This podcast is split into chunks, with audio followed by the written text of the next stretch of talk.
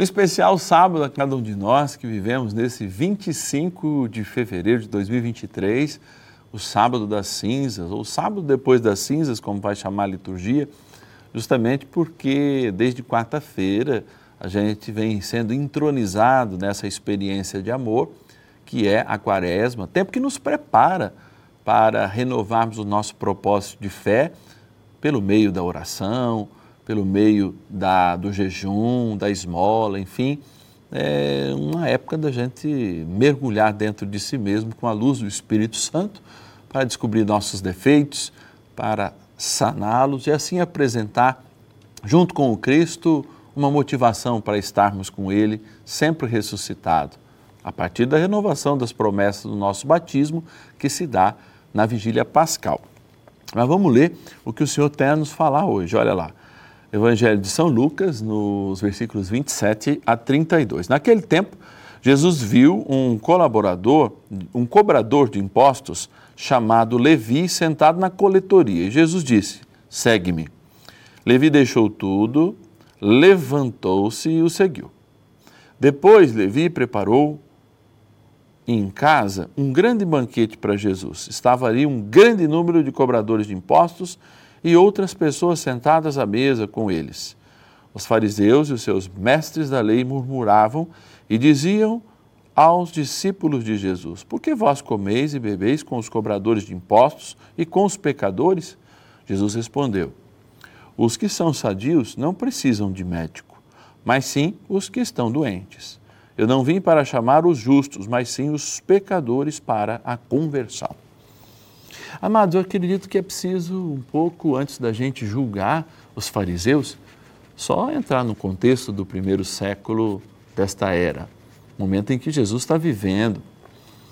É interessante que eles estão vivendo sobre o domínio romano, o Império Romano, o maior império da Terra, sem dúvida nenhuma, do Ocidente pelo menos, foi o império que de fato criava acordo com as oligarquias, com os chefes dos lugares. E os cobradores de impostos eram pessoas do povo, porque eles cobravam aqueles impostos a partir do conhecimento que eles tinham das produções, eh, da agricultura, das ovelhas e tantas e tantas outras coisas. Então, o império fazia um acordo com aquelas pessoas que eram consideradas traidoras, às vezes um primo, às vezes um parente, todos eram parentes, né? Nós estamos falando de uma religião étnica. Então, de fato, havia um parentesco e eles eram demasiadamente odiados. Porque você imagina, um parente seu faz acordo com alguém que vai cobrar imposto e cobra o seu imposto dizendo: olha, não, aqui pode dar 60 sacos de trigo e você só tem 40. Não, mas vai dar 60, senão você vai ser preso. E você acaba tirando da sua boca ou até emprestando de outro para, de fato, pagar. Então, os cobradores de impostos não eram um dos homens mais queridos entre os israelitas. E aí, os fariseus têm então certa razão para perguntar aos discípulos. E Jesus dá a resposta que de fato cala aqueles que experimentam aquela sua presença, ou seja, enquanto doentes, ele não nega o pecado dos nossos queridos, hoje, vamos dizer assim, é, cobradores de impostos e odiados naquela época. Ninguém gosta de cobrador de imposto até hoje, não é? Mas Jesus diz: olha, eu tenho que estar, porque eu vim para aqueles que estão doentes. E muitas vezes os fariseus agiam de fato longe da palavra dele. E portanto ele dá um recado também. Para que eu vim? Qual é a missão de Deus na terra? Converter os pecadores ou confirmar a santidade, muitas vezes hipócrita, dos religiosos? É uma pergunta muito atual, que talvez a gente pudesse usar como um mote, um incentivo para viver esse tempo quaresmal.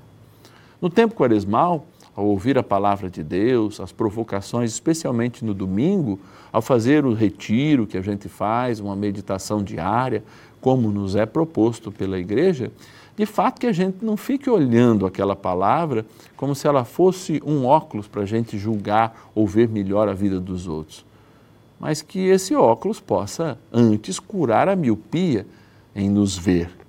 Talvez a gente de fato queira um óculos apenas para enxergar os defeitos dos outros, enquanto A gente é presbítero, né? a presbiopia impede que a gente olhe os defeitos que estão mais perto de nós, ou melhor, dentro de nós.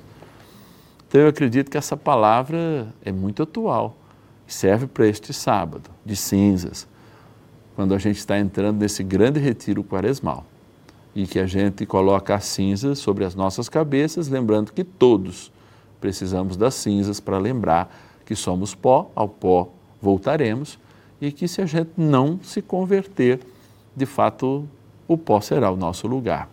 Mas não é isso que Deus quer para nós. Afinal, eu vim chamar aqueles que estão doentes. Que você tenha um excelente sábado e uma abençoada quaresma. Vamos chegar ressuscitado com Cristo no dia de Páscoa.